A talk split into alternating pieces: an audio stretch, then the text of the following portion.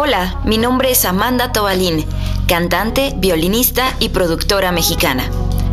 Quiero darte la bienvenida a este podcast Mujeres y Creación, en donde tendremos una serie de conversaciones con grandes artistas mexicanas que nos comparten sus consejos para mantener activa la creatividad, incluso en los momentos menos favorables. Para esta ocasión hemos invitado a cinco artistas mexicanas con distintos estilos que nos compartirán su relación con las palabras, la escritura y las canciones. Y de qué manera han continuado con este proceso a pesar de todos los obstáculos que la crisis mundial nos ha impuesto a todos en los últimos años. Sean todas bienvenidas a la tercera temporada de Mujeres y Creación. Hola, ¿qué tal? ¿Cómo están todos? Yo estoy muy contenta y también muy emotiva porque hemos llegado. Hemos llegado al final de la tercera temporada y también al final de esta pequeña serie de podcast llamada Mujeres y Creación. Mujeres y Creación es un podcast que nació durante la pandemia y que nos acompañó porque nos preguntábamos cómo le hacían las mujeres artistas para seguir en contacto con su creatividad a pesar de todos los obstáculos que el mundo nos estaba poniendo en ese momento.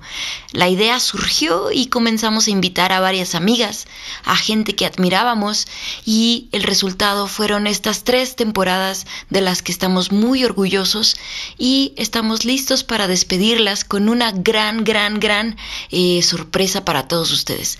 La idea de este último capítulo, eh, porque queríamos hacerlo algo especial, fue no tener a una invitada, sino a dos invitadas, ya que en esta tercera temporada la temática, el eje temático son las letras, la poesía, la escritura, pues pensamos, ¿por qué no? ¿Por qué no acabamos con broche de oro teniendo a dos grandes invitadas?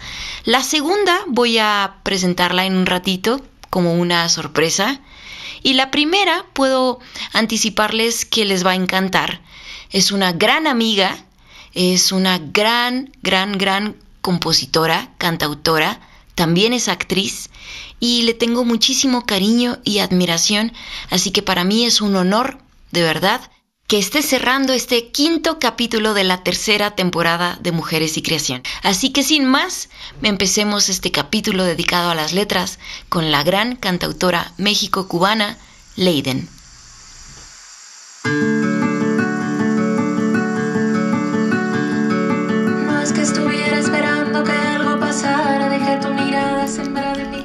Es una artista cubano-mexicana que representa la configuración de la nueva canción latinoamericana. Es compositora, cantante, actriz y socióloga.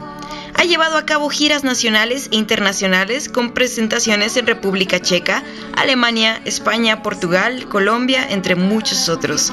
Se ha presentado en festivales como el Vive Latino, el Cervantino, Coordenada, Rock por la Vida y muchos más.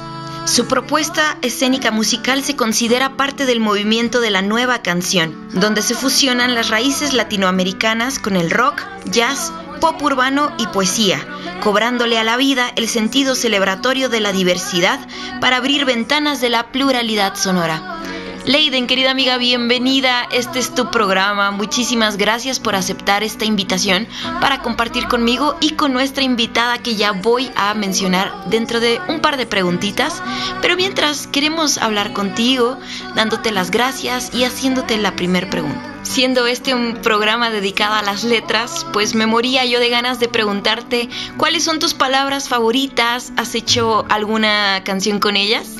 Bueno, no, nunca he pensado en palabras favoritas, sin embargo creo que más bien tengo conceptos que son bastante recurrentes en mi obra, como el tiempo, la circularidad de los sucesos, el destino, el camino, horizontes, sueños, y justo me viene a la mente canciones como Cuando soñaba, Circular, Destino u Horizonte Artificial. Bueno, y me gustaría preguntarte también, ¿cuál es el nexo que tienes con la poesía? Como artista? Porque yo sé que familiarmente tienes un gran nexo, pero en tu día a día, ¿cómo llevas la poesía en tu quehacer artístico? Desde niña crecí rodeada de libros y una transmisión cotidiana a la sensibilidad poética. Vengo de una familia creadora y amante de las letras. Mi abuelo, por ejemplo, de quien he hablado en otras ocasiones, es considerado actualmente como una de las plumas más importantes de la poesía hispanoamericana y siempre recitaba poesía en la casa y cuando lo hacía se le llenaban los ojos de lágrimas con sus autores favoritos o con sus propios poemas. Así que de hecho yo soy una de esas personas que cuando lee algo que, que le atraviesa, yo lloro, aunque esté rodeada de amigos o de desconocidos. Y cuando pienso en poesía, me viene una frase de Borges que dice, soy esa torpe intensidad que es un alma. Ay, no, me acabas de dejar la piel chinita. Qué bonito, qué bonito, de verdad. Muchas gracias. Y creo que esta es la puerta que estábamos esperando para presentar a nuestra segunda invitada de la noche, que yo deseaba con todo el corazón que se conocieran porque sabía que iba a ser una experiencia muy rica. Así que voy a presentarles a Nadia. Nadia López García es de Oaxaca, es poeta bilingüe y escribe en español y también en Tu'unsabi, que es la lengua mixteca, promotora cultural y también es tallerista. Ha participado en distintos recitales, talleres y festivales tanto en México, India, Colombia, Estados Unidos y muchísimos más.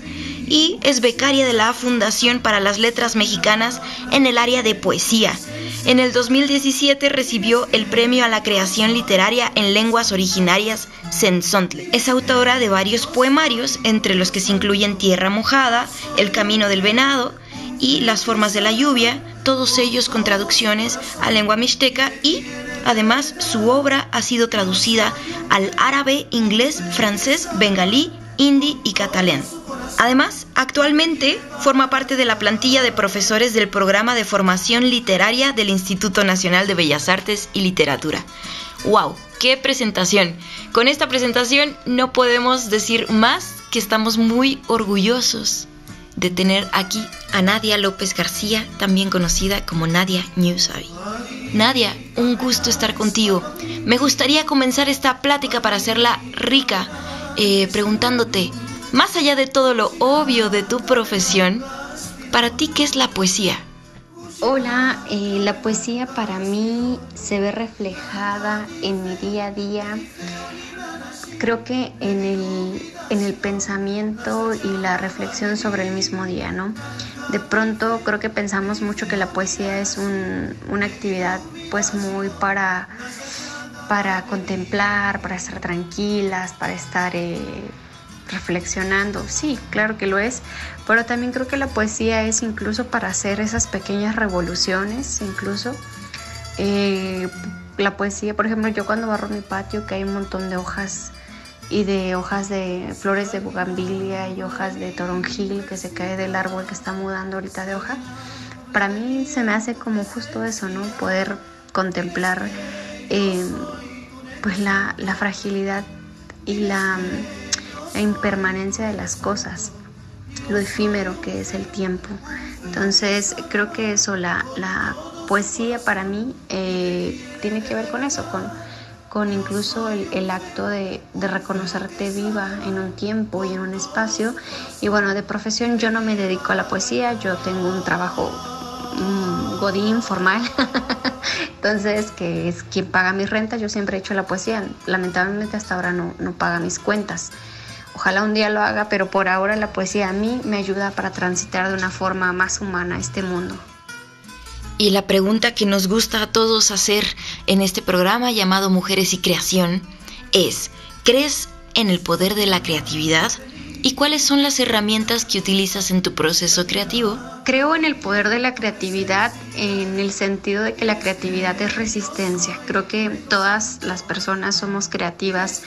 Eh, en todos los sentidos, no solo en un sentido artístico, sino que somos creativas incluso para seguir viviendo en este mundo, ¿no?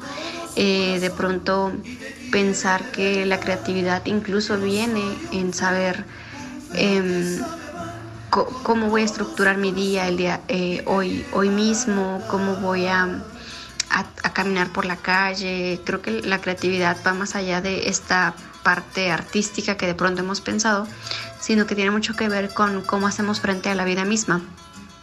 Eh, las herramientas que yo utilizo para un proceso creativo tienen mucho que ver con, el descanso también. Creo que tiene que ver con, con eh, sí, poder estar descansada para poder pensar mejor. Yo de pronto soy de las personas que necesitan esas válvulas de escape eh, para poder eh, pensar mucho mejor, ¿no? Entonces, algo que hago es mirar, ¿no? Mirar la, calle, el cielo, la ventana, tratar como de escapar un poco de, del ruido de la vida para poder pensar mucho mejor. Ok, muchísimas gracias Nadia. Y bueno, aprovechando que están las dos aquí, a mí me gustaría preguntarles cómo cultivan su estilo con las letras, ya sea en la música, como Leiden, o también en la poesía y en la letra escrita como Nadia. Platíquenos. Leiden, empecemos contigo. ¿Cómo cultivas tu estilo y tu conexión con las letras como compositora? Me considero una compositora autobiográfica, es decir, me inspira todo lo que vivo, observo y mi percepción de la realidad y mi circunstancia. Así que las letras de mis canciones responden a eso. Nunca he escrito algo que no tenga total sentido para mí. Y por otro lado, a veces me doy la libertad de concederme licencias metafóricas o en otras ocasiones soy bastante frontal y literal. Y así como me nutro de mis vivencias, también me inspiro y aprendo de todo lo que leo, del cine, de canciones de colegas o artistas que admiro, etc.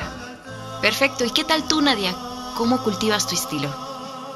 Fíjate que eh, estilo poético como tal, o sea, y una forma de cómo lo cultive, pienso que todavía no, no hay un estilo que defina mi obra pero algo que sí trato de hacer muchísimo es eh, escuchar mi idioma para poder escribir desde él, ¿no?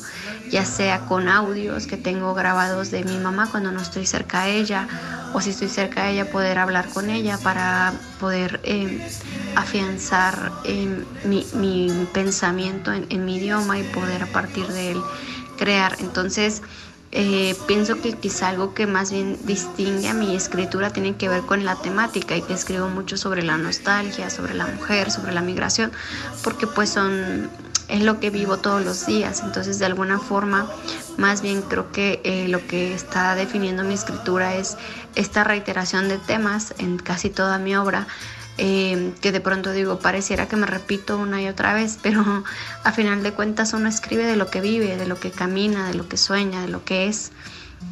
Eh, como dicen por ahí, uno escribe de lo que puede y yo por ahora puedo escribir del ser mujer, del ser migrante, eh, de la nostalgia, de la lejanía y pues creo que por ahora me quedaré un rato aquí hasta que mi circunstancia de vida cambie y también quizá cambie mi escritura entonces. Bueno, pues me quedo con una gran lección de ambas respuestas. Escribe de quién eres, escribe de lo que conoces, escribe de tus sueños, de tus anhelos, de lo que sientes, de lo que vives y pues escribe de lo que te hace soñar y moverte.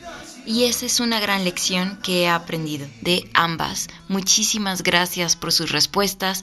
Muchísimas gracias por ser parte de este último capítulo de esta gran serie Mujeres y Creación.